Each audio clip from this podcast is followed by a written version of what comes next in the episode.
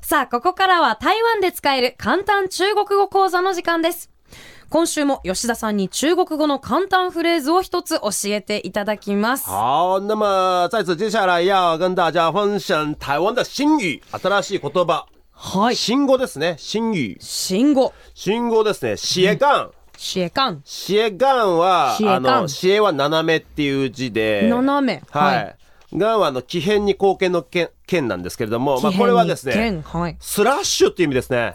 スラッシュ。スラッシュ。記号のスラッシュですか、えー、ドットドットスラッシュですね。はいはい、斜め線のスラッシュですよね。そうなんです。これは、はい、えー、まあ、意味としてはですね、うん、えー、いろんな職業を、肩書きをマルチに持っている人とか、うん、そういう状態を指す、はい、言います。うんうんうん。例えば何ですか状態のことを言うんですね。そうです。まあ、あの、建物建ててたら建設屋さんですけども、はいはい、まあ、あの、何屋さんか分からない人が増えてますよっていうのが台湾でも、あの、現状でっていうことで、だからあの、はいはいはい、まあ、日本の若い人もそうですけど、みんなインスタの、うん、なんてプロフィールのところに、うん、えー、会社経営、うん、モモデル、うん、なんかアーティスト、やってますよ、ね、だってマキシーもそうでしょやばい、私、モデル。スラッシュで。スラッシュめっちゃ使ってるでしょクラブ DJ、ラジオ DJ、モデル、イベントオーガナイザーとかなんか。あ、だからあなたスラッシュですよ。多ければ多いほどいいみたいな。そう。スラッシュ族とか言うんですけど。スラッシュ族あなたスラッシュ族です私スラッシュだ。そうでしょ何個ありますまず、えっ、ー、と、ラジオ DJ でしょこういうラジオ DJ。スラッシュ。あとクラブ DJ。スラッシュ。スラッシュ。はい、MC。 MC スラッシスュ。ラッシュ。モデル。モデル。スラッシュ。イベントオーガナ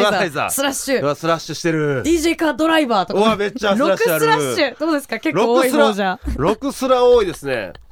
ね、 でもね今の時代何でも言えますからねそう自分を定めるものは自分で決められるというか、はい、私もねこう書きましたけども、うん、会社系スラッシュ、はい、YouTuber スラッシュまあ、ラジオ DJ スラッシュ日本酒製造日本酒製造やってますねああとまあスラッシュ、まあ、最近スイーツのプロデュースとかやってますけどねスイーツプロデュースそしてお父さんでもあるじゃないですかお父さんね、ね、スラッシュ全然やってないど、んどん増えてきますよ、はいまあ、なんでそうなんですよだからこうねねこれまでね従来的な、うん、あこうまあ働き方にとらわれないいろんなことを同時にマルチにしていくと、うんうん、で今までもねそういうなんか副業とかってあったんですよ、はい、台湾にはね。はいはいはいはい、でこのスラッシュと従来の副業と何が違うかっていうのをいろいろ調べてみたんですけど、はいはい、副業の場合はやっぱり制服、うんうん、やっぱ本業と副業みたいな、うんうん、まずそのそう要はその位置関係あるはいメインの何かがあってみたいなメインとサブみたいな関係だったんですけど、うんうんうんうん、このスラッシュの場合は全部横並び全部一緒あね全部本業まんべんなくやってますよみたいな、はい、はいはいはいなんで日本もねそういう人が増えていや増えて